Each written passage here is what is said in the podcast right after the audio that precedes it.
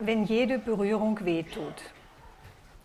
In meinem Vortrag geht es um unbewusste Phänomene, bei denen seelische und körperliche Erfahrungen, Leiden untrennbar miteinander verbunden sind und die gemeinhin den psychosomatischen Erkrankungen zugeordnet werden. Angeregt wurde ich zu meinem Vortrag von einer Patientin, ich nenne sie Marie, mit verschiedensten sehr schmerzhaften psychosomatischen Erkrankungen. Sie reagierte auf meine Worte in der Stunde oft mit körperlichen Empfindungen. Ihr Ohr klingelte, eine Körperhälfte fühlte sich steif an, der Kopf schmerzte und ähnliches mehr. Sie fühlte an einer Körperstelle etwas, anstatt einen Gedanken zu haben. Und es ließ sich darüber schwer nachdenken. Trotz ihrer Intelligenz und sprachlicher, sprachlich guter Ausdrucksfähigkeit war es lange nicht oder nur scheinbar möglich, über Worte mit ihr in einen emotional bedeutsam erlebten Kontakt zu kommen.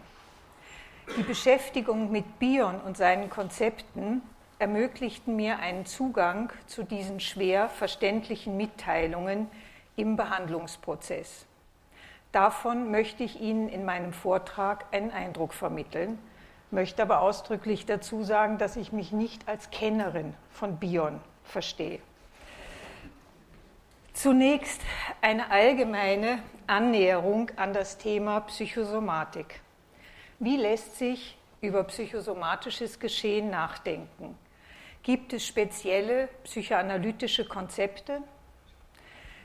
Catalina Bronstein spannt in ihrem sehr lesenswerten Artikel On Psychosomatics, The Search for Meaning, einen Bogen von psychoanalytischen Beiträgen zur Psychosomatik, von den Pionieren auf diesem Feld, zuvorderst natürlich Sigmund Freud, über Ferenczi und anderen, bis hin zu den zwei wesentlichen psychoanalytisch-theoretischen Richtungen der Pariser Schule der Psychosomatik, von der wir durch Dr. Thomas Schuster vorher viel gehört haben, und den Beiträgen der britisch-kleinianischen Psychoanalytikerinnen.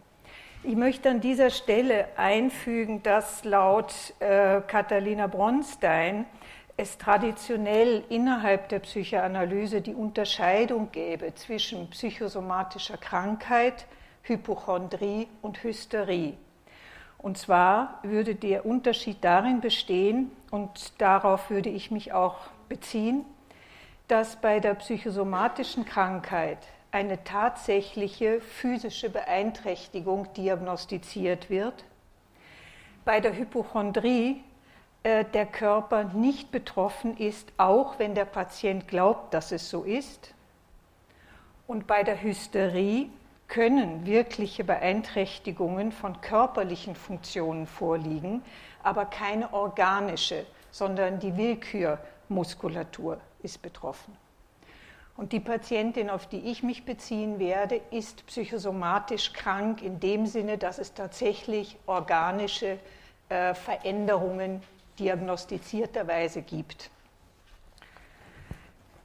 Katharina Bronstein arbeitet in diesem Artikel Gemeinsamkeiten und Unterschiede beider Konzepte zur Psychosomatik heraus, betonend, dass sich keine durchgängig klare Trennlinie ziehen lässt. Übereinstimmung herrsche zum Beispiel in der Annahme, dass psychosomatische Erkrankungen auf eine Störung in der frühen Interaktion zwischen Mutter und Kind zurückgehen. Auch beobachten beide eine massive Beeinträchtigung symbolhaften Denkens bei diesen Patientinnen.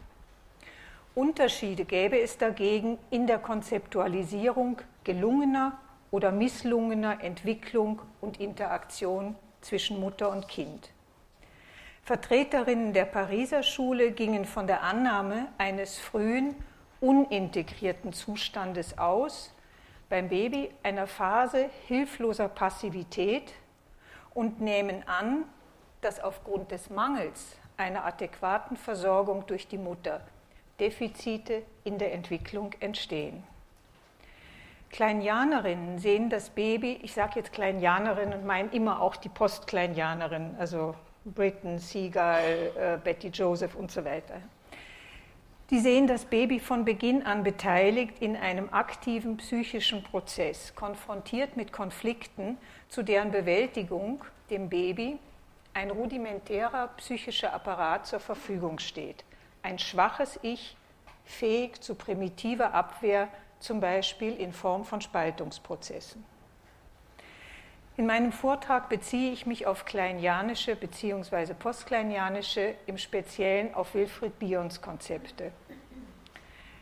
Bion greift Freuds frühe Überlegungen zur Aktualneurose auf und entwickelte sie weiter.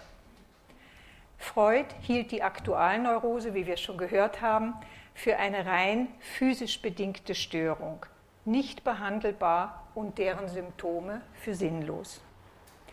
Und ich habe das gleiche Zitat, ich werde es jetzt nicht, äh, über die Aktualneurose, in der er eben schreibt, äh, aber die Symptome, Kopfdruck, Schmerzempfindung und so weiter haben keinen Sinn, keine psychische Bedeutung. Bei der Aktualneurose wandle sich in einem rein physischen Prozess angehäufte sexuelle Spannung direkt in Angst um. Meine Patientin hatte zwar keine Angst, charakteristisch für psychosomatische äh, Patientinnen. Aber ansonsten würde die Beschreibung auf Maries Symptome und auf die oben genannten körperlichen Reaktionen zutreffen. Handelt es sich tatsächlich um sinnlose Spannungsabfuhr?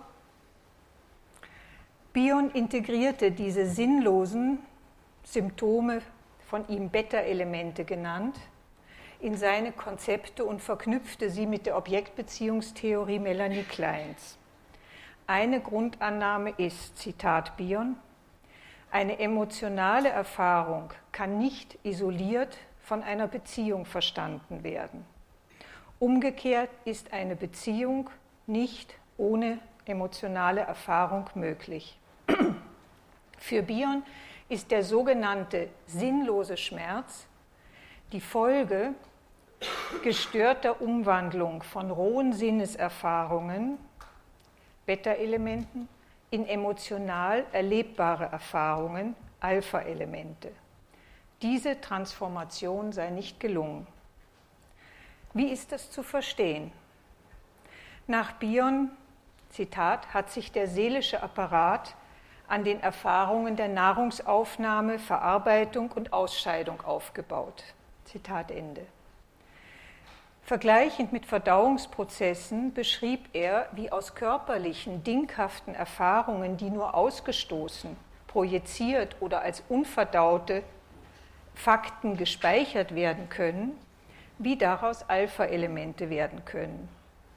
Dies sind bearbeitete Erfahrungen, die zu einem Gedanken führen, die als Erinnerung gespeichert und verwendet werden können zum Träumen, Denken und zur Bildung unbewusster Fantasien. Wie Bion das konzeptualisiert, versuche ich kurz zu skizzieren. Er geht davon aus, dass dem Baby ein angeborener, minimaler psychischer Apparat zur Verfügung steht, der von allem Anfang an Unlust, Frustration wahrnehmen kann. Das Baby habe aber noch keine Bewusstheit für ein befriedigtes Bedürfnis. Die weitere Entwicklung hänge davon ab, ob das Kind in der Lage ist, diese Unlust auszuhalten oder ob es die Unlust vermeiden will. Kurzer Einschub, die grundsätzliche Haltung meiner Patientin war die einer Vermeidung von Unlust.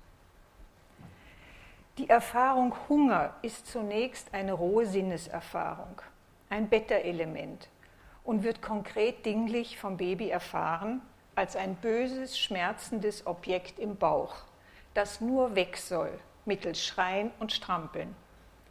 Wird diese unerträgliche Erfahrung Hunger durch die Mutter, durch beider Interaktion in ein gutes Gefühl transformiert, kann eine erträgliche Erfahrung ein Alpha-Element entstehen, als Produkt der Bearbeitung der Sinneserfahrung Hunger. Ein erster Gedanke, eine Abstraktion wurde möglich. Durch Wiederholungen dieser Erfahrungen kann das Bedürfnis Hunger erlebt werden als Abwesenheit einer ersehnten guten Brust. Eine Verbindung kann hergestellt werden, die das Warten erträglicher macht. Misslingt dieser Prozess, wird das Bedürfnis Hunger weiterhin als Anwesenheit einer bösen Brust erlebt. Wie lässt sich dieser Umwandlungsprozess vorstellen? Das Baby hat Hunger und schreit. Die Mutter nimmt das Schreien wahr, deutet es und handelt entsprechend, indem sie das Baby stillt. Der Hunger und damit das böse Objekt verschwinden. Es wurde ausgeschieden, das böse Objekt Hunger, in das, was da war, die Brust. Indem die Mutter das Bedürfnis wahrnimmt und ihm mit Verständnis begegnet und entsprechend handelt, dem Baby Milch gibt, verwandelt sich für das Baby im Laufe vieler solcher Erfahrungen das böse, quälende Objekt in ein befriedigendes inneres Objekt. Es kann die Fähigkeit der verständnisvollen Mutter introjizieren, seine projektive Identifikation als Kommunikation begreifen und dieser eine emotionale Bedeutung zuordnen. Dies ist die erste Abstraktion, ein Gedanke, der beinhaltet, das, was mich quält, ist nicht ein böses Objekt, das da ist, sondern ein befriedigendes Objekt, das nicht da ist, dessen Wiedererscheinen aber erwartet werden kann. So entstehen allmählich auch Raum und Zeit, ein Ort, wo das Objekt nicht ist, aber war und wiederkommen kann, sowie Zeit, denn das gerade nicht anwesende Objekt war da und kann wiederkommen. Misslingen diese Transformationen von Beta in Alpha-Elemente, bleiben Empfindungen unerträglich, nur zur Abfuhr und projektiven Identifizierung geeignet. Aber wohin werden Beta-Elemente abgeführt? Wohin werden sie ausgestoßen?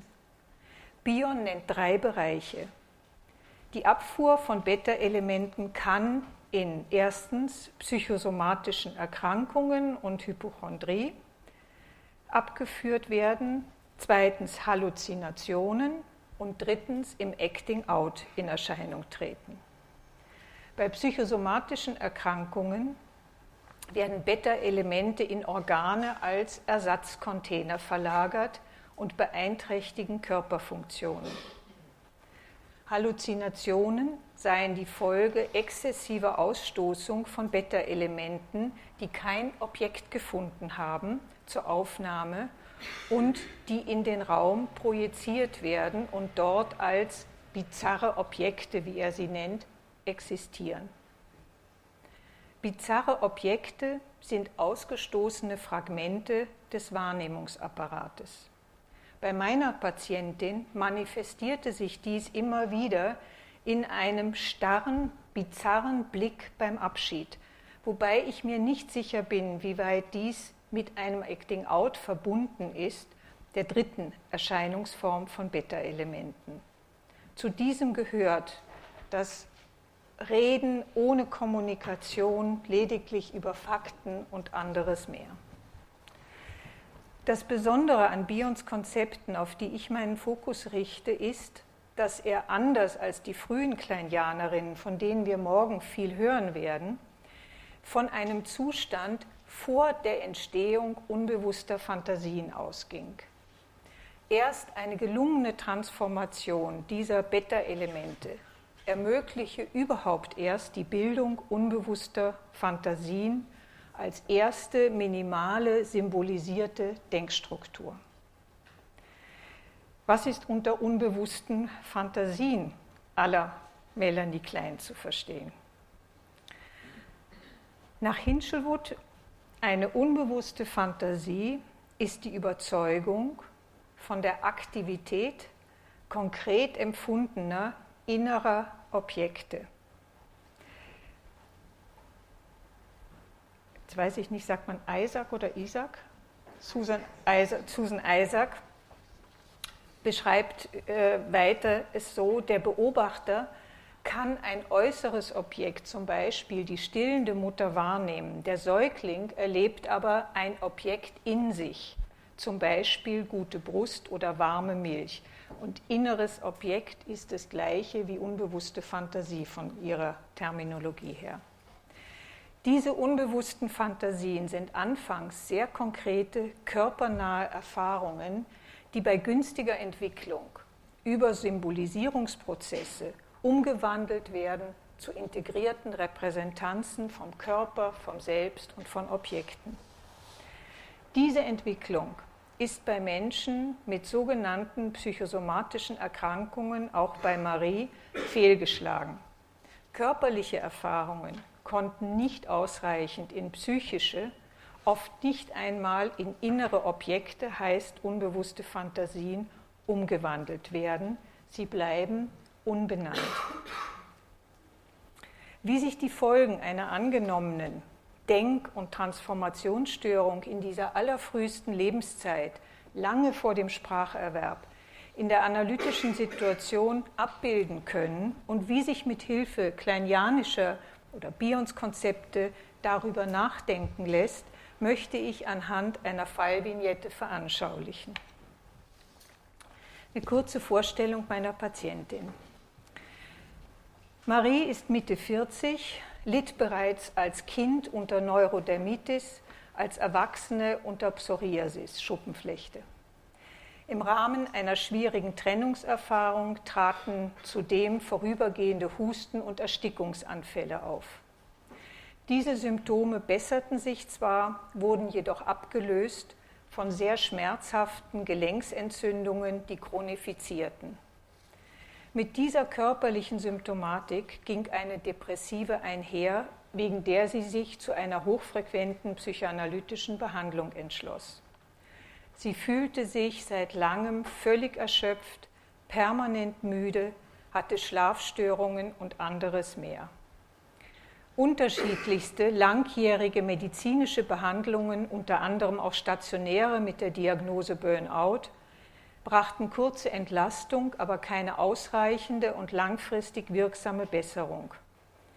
Ihre gesamte Lebenssituation hatte sich zunehmend verschlechtert, Sie wurde arbeitsunfähig und zog sich immer mehr von allen Kontakten zurück. Die alles bestimmende Beziehung in ihrem Leben war die mit ihrem Körper, der immer, wenn etwas gut lief und sie dachte, jetzt wird alles besser, erkrankte und jede Hoffnung zunichte machte. Ihre mehr oder weniger ausgesprochene Sehnsucht war ein schmerzfreier Zustand, ein verständlicher Wunsch, oder ist das Leben in Gefahr, wenn es heißt, jede Berührung tut weh? Hier ist nicht die Zeit, um näher auf Überlegungen einzugehen, inwieweit Maries körperliche Schmerzsymptomatik auf die Wirksamkeit des Todestriebs schließen lässt. Hanna Siegerl hat laut Angelika Stehle in einem unveröffentlichten Manuskript den Todestrieb nicht biologisch, sondern psychologisch formuliert. Ich zitiere, aller Schmerz kommt vom Leben. Die Geburt konfrontiert uns mit der Erfahrung von Bedürfnissen. Diese Erfahrung kann zu zwei Reaktionen führen. Die eine ist eine Suche nach Befriedigung der Bedürfnisse. Sie steht im Dienste des Lebens und führt zum Streben nach dem Objekt, zur Liebe und schließlich zur Sorge um das Objekt. Die andere mögliche Reaktion ist der Drang, das Bedürfnis zu vernichten, indem sowohl das wahrnehmende, erlebende Selbst wie auch alles, was wahrgenommen wird, vernichtet werden soll. Im Laufe der Behandlung gab es viele Erfahrungen und Hinweise auf unbewusste Fantasien, die es auch gab, von Marie, eines inneren Objekts, das ihren Bedürfnissen von Beginn an feindlich gegenüber gesonnen und mit dem sie identifiziert war, was zum Beispiel den Rückzug in eine statische Abwehrhaltung förderte und die Nutzung der Sprache zur Selbst- und Fremdtäuschung. Was wie eine emotionale Beziehung aussah, war Idealisierung und ein Kollege bei einer Fallvorstellung äh, sich erinnert fühlte an eine Zauberbergatmosphäre. Im Folgenden möchte ich eine Fallvignette aus der allerersten Therapiesitzung mit Marie darstellen und veranschaulichen, wie sich die äh, auf Bion bezogene, oben skizzierte, symbolisierungsferne Situation meines Erachtens im psychoanalytischen Behandlungsraum manifestierte. Aufgrund der massiven körperlichen Beeinträchtigung und vielerlei medizinischer Behandlungen hatten wir uns darauf verständigt, die vierstündig geplante Behandlung mit zwei Stunden pro Woche zu beginnen. Marie hatte mir in den Erstgesprächen vermittelt, wie schlecht es ihr ging, wie dünnhäutig, schutzlos sie sich ihren körperlichen Schmerzen ausgeliefert fühlte, wie ihr jeder Schritt, jeder Kontakt wehtat. Es mochte wohl niemand in ihrer Haut stecken. Aber so wenig sie es sich aussuchen konnte, war auch ich unerwartet einem Erleben ausgeliefert, das mir nachhaltig in Erinnerung blieb. Was war geschehen? Marie kam, wir begrüßten uns, und als ich mich gerade hinsetzen wollte, bemerkte ich ein minimales körperliches Innehalten ihrerseits. Sie zögerte, Platz zu nehmen.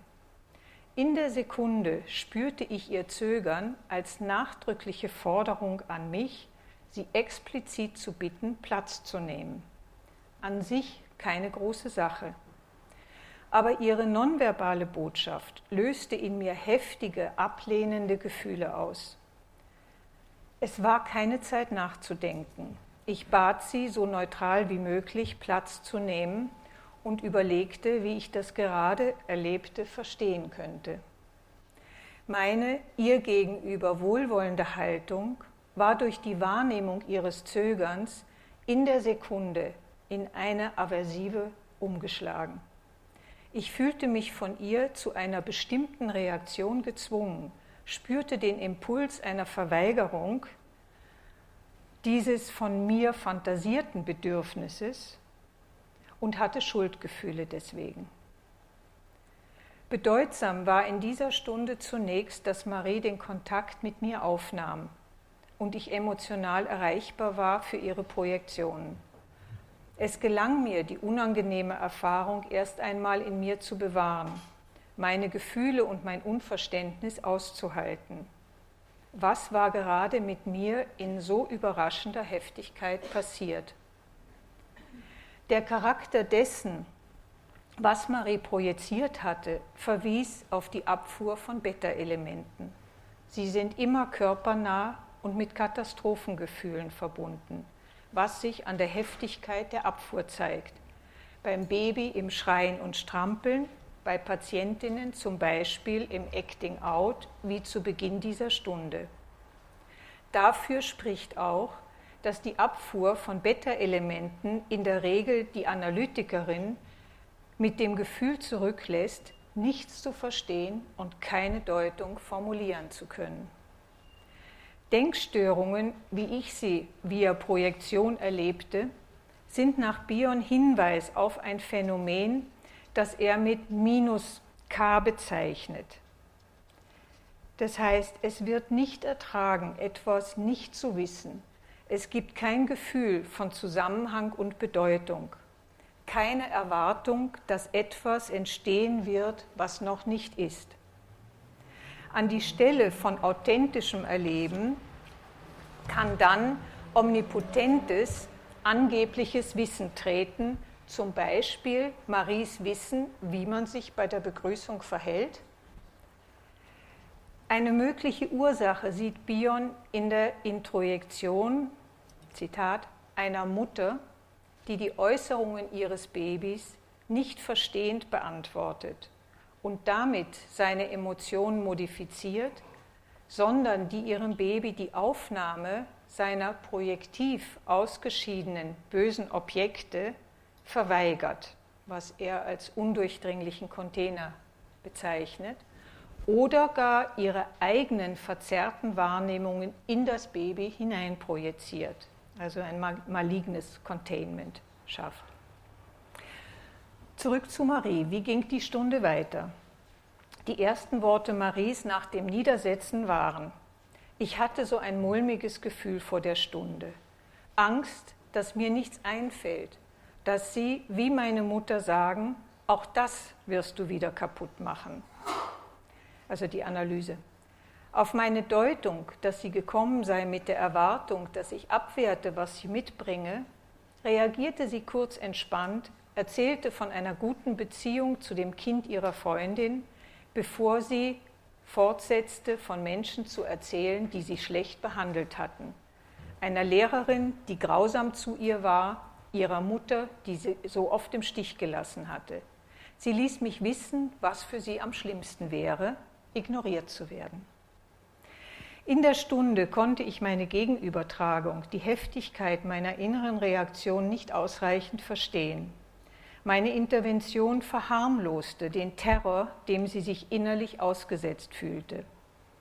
Sie hatte mich wissen lassen, wie dominiert sie von inneren bösen Objekten war, die sie grausam behandelten oder ignorierten, wie verfolgt sie sich fühlte. Sie suchte einen Platz, einen Container für all ihre beschädigten bösen inneren Objekte, diese feindselig ignorierenden, in mich ausgelagerten Objekte konnten jedoch jederzeit zu Verfolgern werden. Die Wucht dieser Dynamik hatte ich gefühlt. Sie blieb in meiner Intervention zu wenig berücksichtigt. Ich sprach von Angst vor Abwertung, wo Marie mit Angst vor Vernichtung kämpfte. Sie mögen sich fragen, was hat diese Dynamik bei der Begrüßung wohl aktiviert? Eine Überlegung, eine nachträgliche Überlegung führte mich zurück auf unser letztes Erstgespräch vor dieser Sitzung. Marie kam auf die Indikationsstellung zurück, die ich ihr gegeben hatte, und meinte, es stimmt, was Sie geschrieben haben, aber es macht mich sehr traurig, dass ich meine Bedürfnisse erst merke, wenn ich krank werde, zusammenbreche. Marie hatte etwas von mir bekommen, was belegte, dass ich mir Gedanken über sie und ihre Probleme machen, diesen Bedeutung beimessen konnte. Das führte jedoch nicht zu einer positiven Erfahrung, sondern schien eher eine pathologische Organisation zu aktivieren, die vor allem der Abwehr von Neid diente. Sie reagierte in der Folge immer wieder auf Deutungen, die sie anscheinend kurz berührten, mit dem Bedauern, dass sie selber so nicht denken und formulieren könne.